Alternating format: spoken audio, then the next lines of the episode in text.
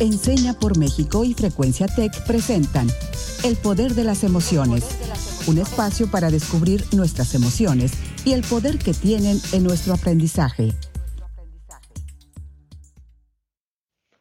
Hola, soy Alejandra Contreras, profesional de Enseña por México en Primera Infancia. Y el regreso a clases está muy cerca, hay muchos temas que nos gustaría platicar, pero el día de hoy nos vamos a centrar en analizar cómo se sienten los agentes educativos y alumnos ante este próximo cambio de rutina. Así es, querida Ale. Yo también les doy la bienvenida a todos, a todas. Muy buenos días a una emisión más de nuestro programa, El Poder de las Emociones. Yo soy Raúl Carlín, alumni de Enseña por México y me siento muy contento de abordar este tema del día de hoy que como tú mencionas, Ale, es importantísimo.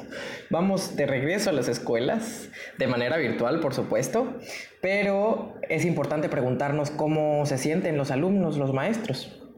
Y el tema del día de hoy tiene eso como temática, el estado emocional de docentes y estudiantes.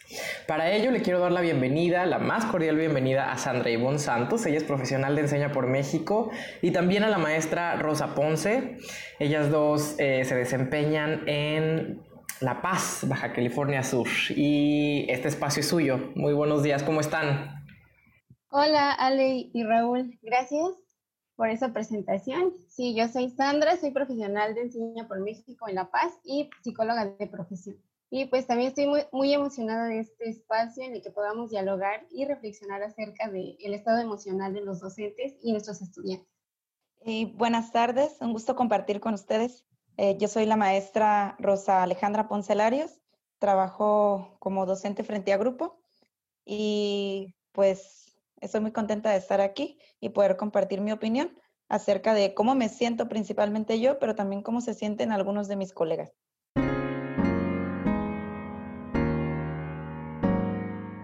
Bueno, para comenzar este diálogo de reflexión y compartir nuestras ideas, quiero empezar con una pregunta que es, ¿cómo creen que sea el estado emocional de los docentes en el inicio de este ciclo escolar?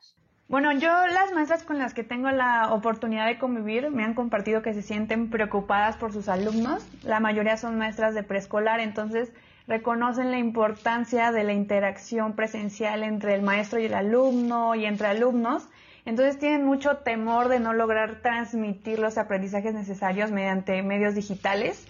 Pero por otro lado, esta preocupación las movió a buscar diversas herramientas y medios para poder trabajar primero ellas sus emociones para posteriormente trabajarlas con los niños y niñas. Entonces me encanta ver cómo reconocieron esa necesidad y fueron sinceras con ellas mismas al decir no me siento preparada para esto y buscar estas herramientas de ayuda. Pero también quiero saber, Raúl, ¿qué te parece a ti esta pregunta?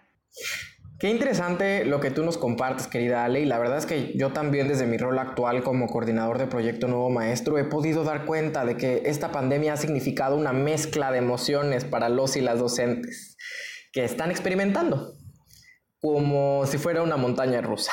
A la mayoría de ellos, de ellas, las veo motivadas en términos generales, me lo dicen y eso estamos intentando también hacer en estos espacios que tenemos con ellos, en los espacios virtuales de capacitación.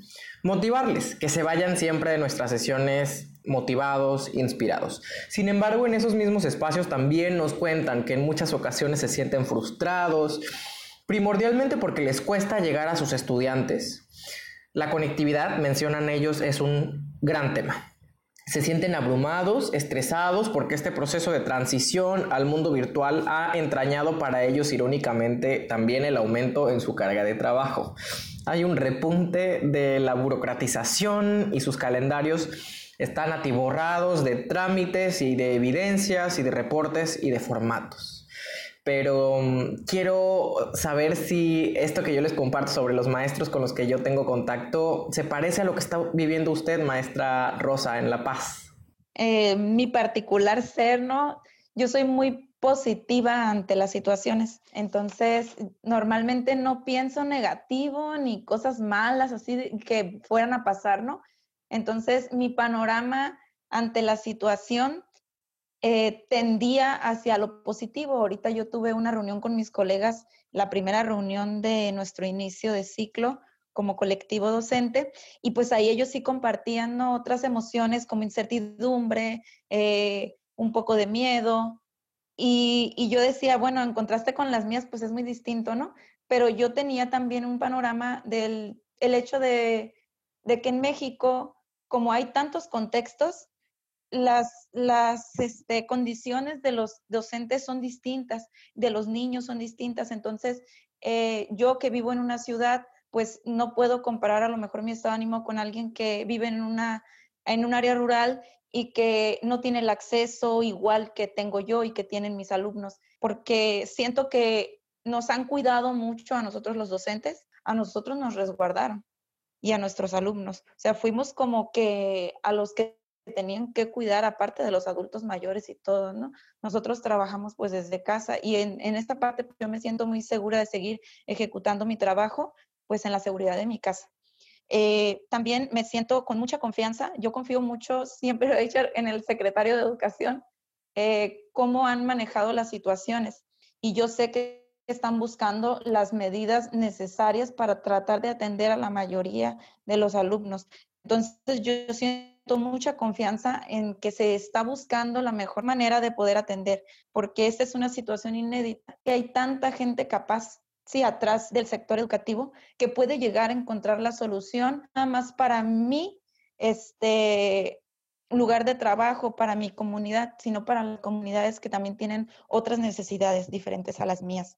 También me siento yo muy emocionada, a mí me encanta el contacto con mis alumnos, eh, yo, Sandra conoce mi trabajo. Me, divierto y disfruto tanto mi trabajo que para mí el regresar y poder volver este, a tener contacto con mis niños es, es algo que ya estaba esperando. Sí, es al verles la carita, a ver si ya les salieron los dientes, eh, para mí es algo que me llena. Y simplemente, así también te lo puedo decir, me da hasta orden en mi vida. Entonces yo estoy muy entusiasmada de regresar y de poder seguir ayudando en las dinámicas familiares de mis alumnos eh, trabajando pues desde la distancia, aprovechando las tecnologías que hay ahorita. Y en el tema de los alumnos, eh, yo siento que el estado emocional de los niños depende mucho de su dinámica familiar. Eh, en ellos repercute cómo está su papá.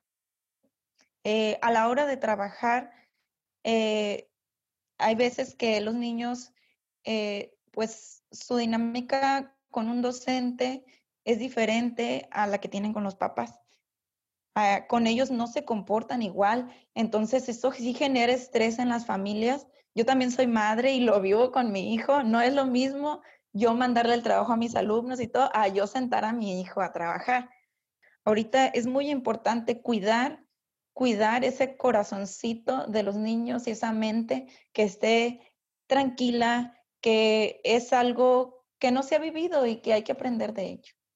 No, es muy importante también hacer este análisis del estado emocional de los estudiantes y por mi parte yo percibo que, que sí están algo desmotivados por esta cuestión de los recursos. Muchos de ellos no tienen la facilidad de unirse a una llamada de Zoom o tener contacto vía otros medios. Entonces muchos dicen, quiero volver a jugar con mis amigos.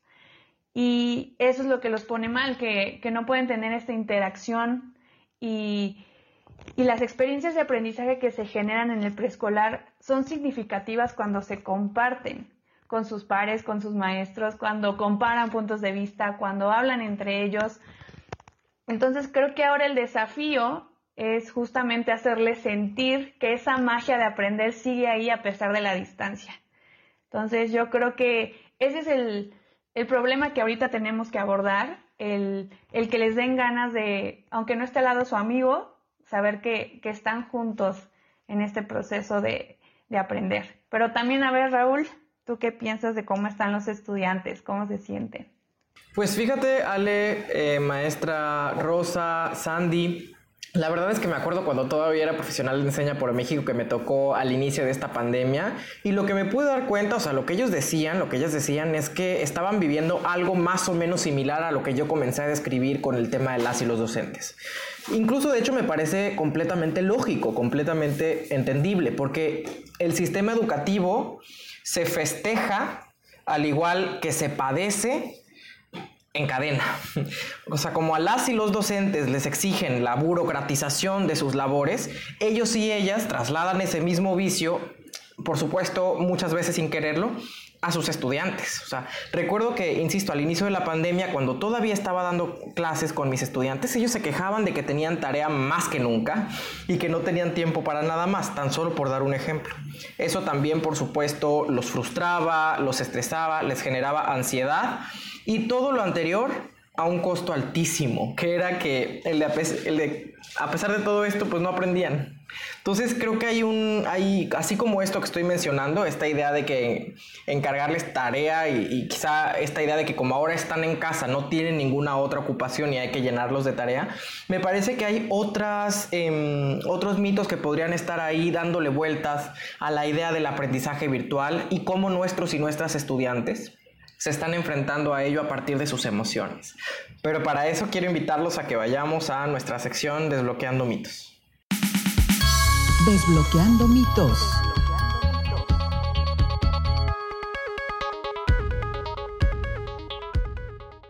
Y bueno, la dinámica es la siguiente. Yo voy a mencionar algunos enunciados. Raúl nos contará desde su experiencia si considera que es un mito o realidad y la maestra Rosa nos compartirá su opinión de si estamos en lo correcto o no. Entonces vamos a desbloquear algunos mitos. El mito o realidad. ¿Los padres y madres de familia han sustituido la labor docente? No, me parece que es un mito total. Los padres y madres de familia no pueden sustituir la labor docente, no lo han hecho antes y ojalá que no lo intenten hacer después. Más bien creo que lo que sí hay que considerar a partir de ahora es que esta pandemia ha permitido que veamos con mucha más lucidez que los padres y las madres son una parte del engrane importantísimo, del engrane que es la educación. O sea, debe haber un vínculo pedagógico también entre los papás, las mamás y sus hijos. Y debe haber una, una tarea de coadyuvación entre los maestros, las maestras y los padres y las madres. Pero sin duda, los maestros no pueden ser sustituidos por padres y madres de familia. Por eso creo que esto es un mito. Bien, en mi opinión, pues en estos tiempos de trabajo a distancia, más bien el rol del padre es un complemento, un complemento a la función docente.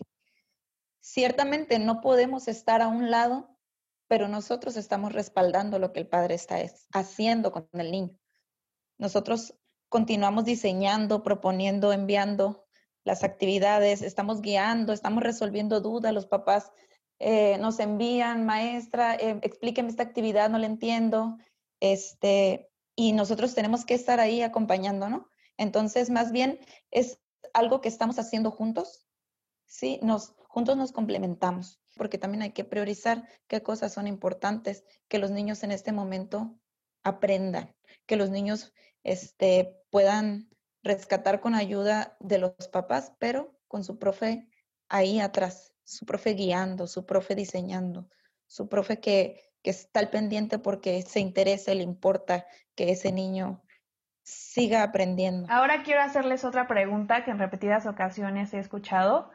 ¿Los estudiantes están aprendiendo muy poco en esta modalidad? Eh, me parece que contestar a esta pregunta con un mito o con una realidad caería en el vicio de la generalización que no nos permitiría comprender bien a bien la respuesta que tiene que haber ante esta pregunta con todas sus capas. ¿Y por qué creo que no se puede contestar categóricamente con mito o realidad? Pues porque los estudiantes pueden aprender muy poco o pueden aprender mucho en cualquiera de las modalidades. Y por eso que, es que creo que es en buena parte un mito, porque mm, hay muchas cosas que quizá antes en la educación no estábamos tomando en cuenta y que esta pandemia nos está obligando a, poner el énfasis sobre ello, el enfoque sobre ello, quizá el tema del aprendizaje socioemocional y demás. Pero creo que también es una realidad en la medida en la que no veamos que esos retos son necesarios em, de incluirlos en nuestro currículum. O sea, es una realidad que los estudiantes están aprendiendo muy poco en la medida en la que no, en la que estamos dejando de lado que la realidad nos alcanzó. y si no somos capaces de, ajustar nuestras intervenciones a esa nueva realidad. Por eso creo que esto puede ser un mito y una realidad a la vez. Pero ¿qué opina usted, maestra Rosa? Yo opino que se aprende igual. Se aprende igual, porque el ser humano nunca deja de aprender y aprende de todo.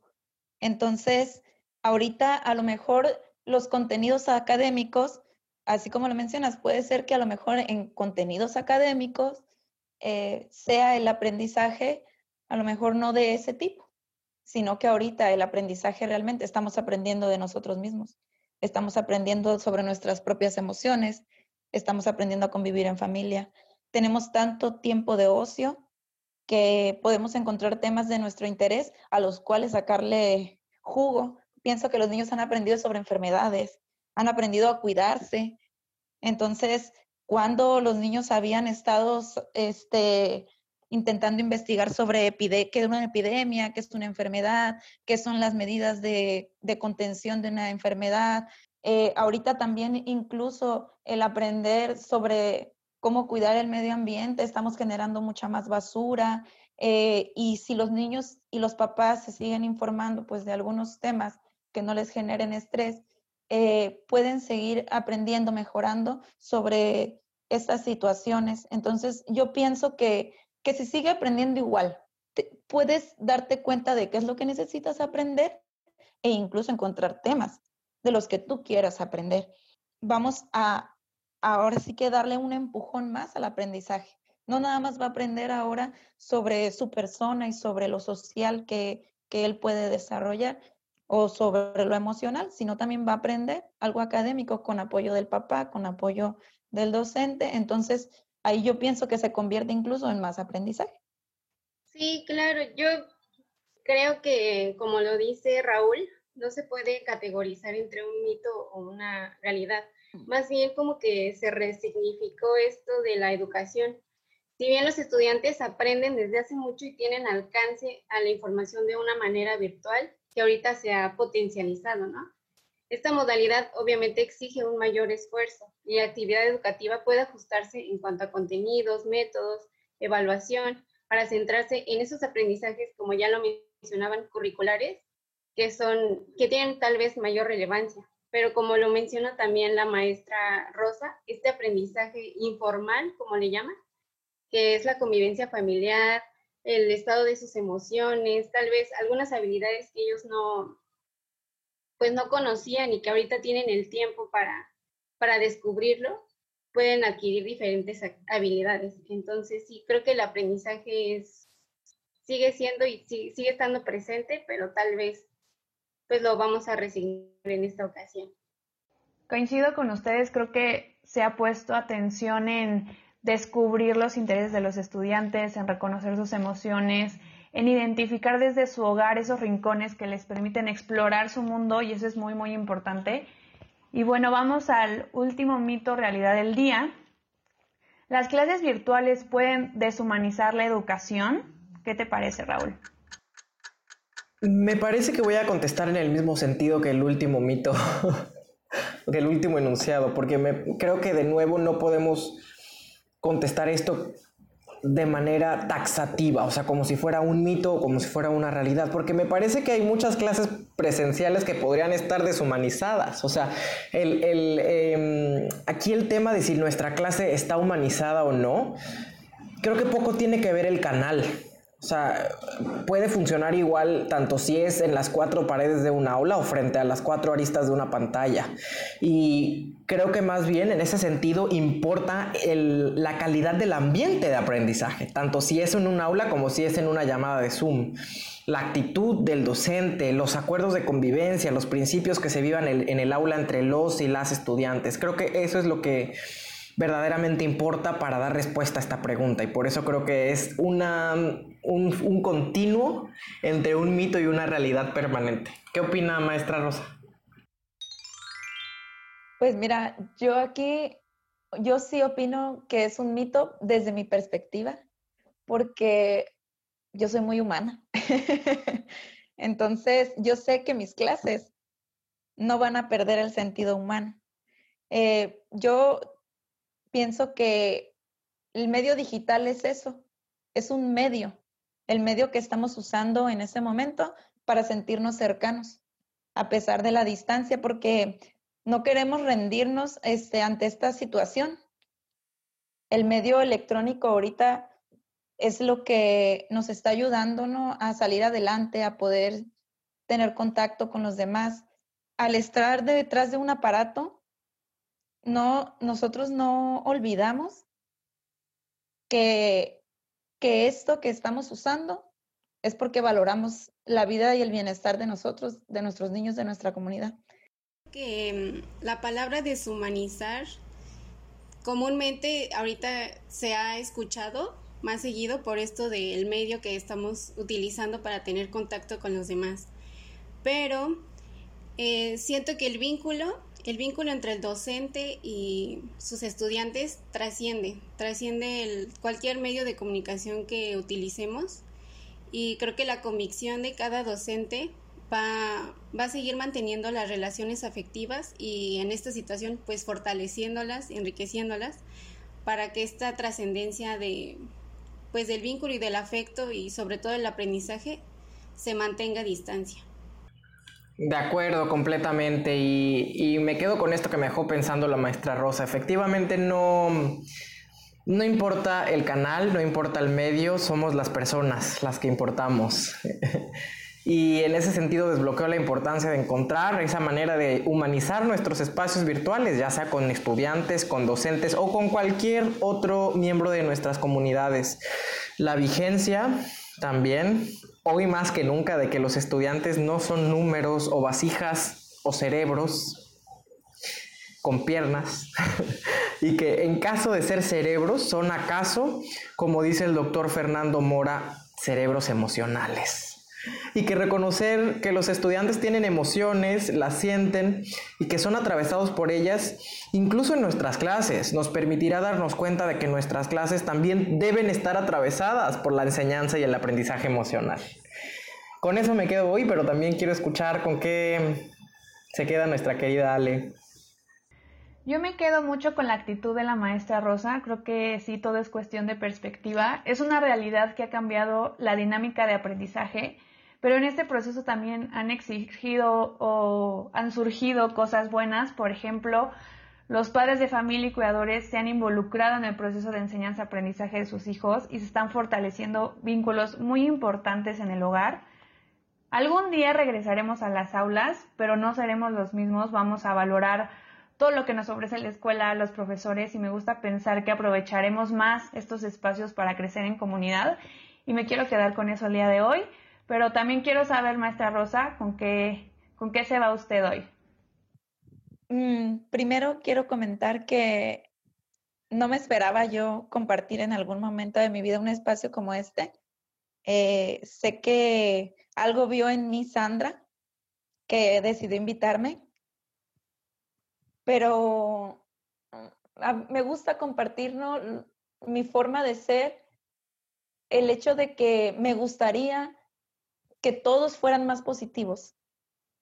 Si, si las personas, sobre todo los docentes, que somos los que tenemos ahorita la responsabilidad de transmitir a las familias, este, si tratamos de estar ahí, de apoyarlos, eh, de comprenderlos, yo sé que vamos a salir adelante, que el hecho de ver los recursos que tenemos a nuestro alcance eh, como medios facilitadores de de contrarrestar los efectos del confinamiento, eh, que, no, que no nos alejen, ¿no? Que, no, que, no, que los medios electrónicos no sean un, un aparato que nos, que nos quita vida, sino, o que nos resta humanidad, ¿no? Sino que nos, que nos permita seguir siendo humanos porque nosotros seguimos queriendo buscar ese contacto con, con nuestra comunidad, con nuestros alumnos, con nuestros padres de familia. Yo siempre les decía a, personas, no vamos a regresar, no vamos a regresar porque los niños comen en el suelo, los niños les gusta abrazarse, los niños se pueden compartir la mitad de una galleta masticada, mordida, pues entonces ahorita lo más sano para ellos, para evitar cosas peores que puede ser que se enfermen ellos o sus familias o sus cuidadores, que muchas veces son sus abuelitos, es estar en casa. Y el hecho de que quererlos hacer regresar sin poderse tocar, para mí eso, ahí sí te puedo decir que eso a mí me generaba un serio conflicto interno, porque como soy muy sentimental, me iba a poner a llorar con ellos. ¿Sí? O sea, yo los iba a querer abrazar ellos a mí y, ellos entre ellos. Entonces, para mí eso era malo. Para mí eso no era posible, porque ¿cómo le decías a un niño de 7, 8 años, porque son los que atiendo yo, no, no abraces a tu compañero, no le prestes el lápiz, no le prestes los colores, ni le hables de cerca? Eso, eso yo no lo podía ver. Entonces, un regreso ahorita a distancia, en mi sentimiento es lo mejor, porque puedo seguir ahí y sé que van a estar bien. Ay, gracias, gracias maestra por su por compartirnos experiencia y, y este pues generar este diálogo entre todos y todas. Yo me voy con, coincido también con Ale, en que me voy con esta actitud muy presente que tiene la maestra Rosa. Creo que inspira y contagia esa, esa vocación, esas ganas de, pues, de hacer las cosas bien y mantenerse fuerte y a medida de lo posible. También en ver pues sus estudiantes y sobre todo el autocuidado. Creo que menciona algo muy importante, ¿no? De mantenerse positivismo. Con eso me voy también. Muchas gracias. Sí, la verdad es que yo también disfruto muchísimo intercambiar opiniones, pero le voy a tomar la palabra y creo que todos y todas debemos hacerlo, maestra Rosa. Hay que seguir soñando juntos y juntas. Y para eso, sigámonos cuestionando también. A toda la audiencia les dejamos la pregunta de hoy, que es, sin perder el radar, estas cuatro R's, reencontrarse, reconocerse, recuperar y reconstruir, ¿cómo repensaremos la vida escolar? Y nuestra frase de hoy de Paulo Freire, de nuestro admirado Paulo Freire. La educación verdadera es praxis, reflexión y acción del hombre sobre el mundo para transformarlo. Yo soy Raúl Carlín, me dio gusto estar con ustedes un día más y nos vemos en la próxima. Esto fue El Poder de las Emociones, un espacio para descubrir nuestras emociones y el poder que tienen en nuestro aprendizaje un programa producido por Enseña por México y Frecuencia Tech.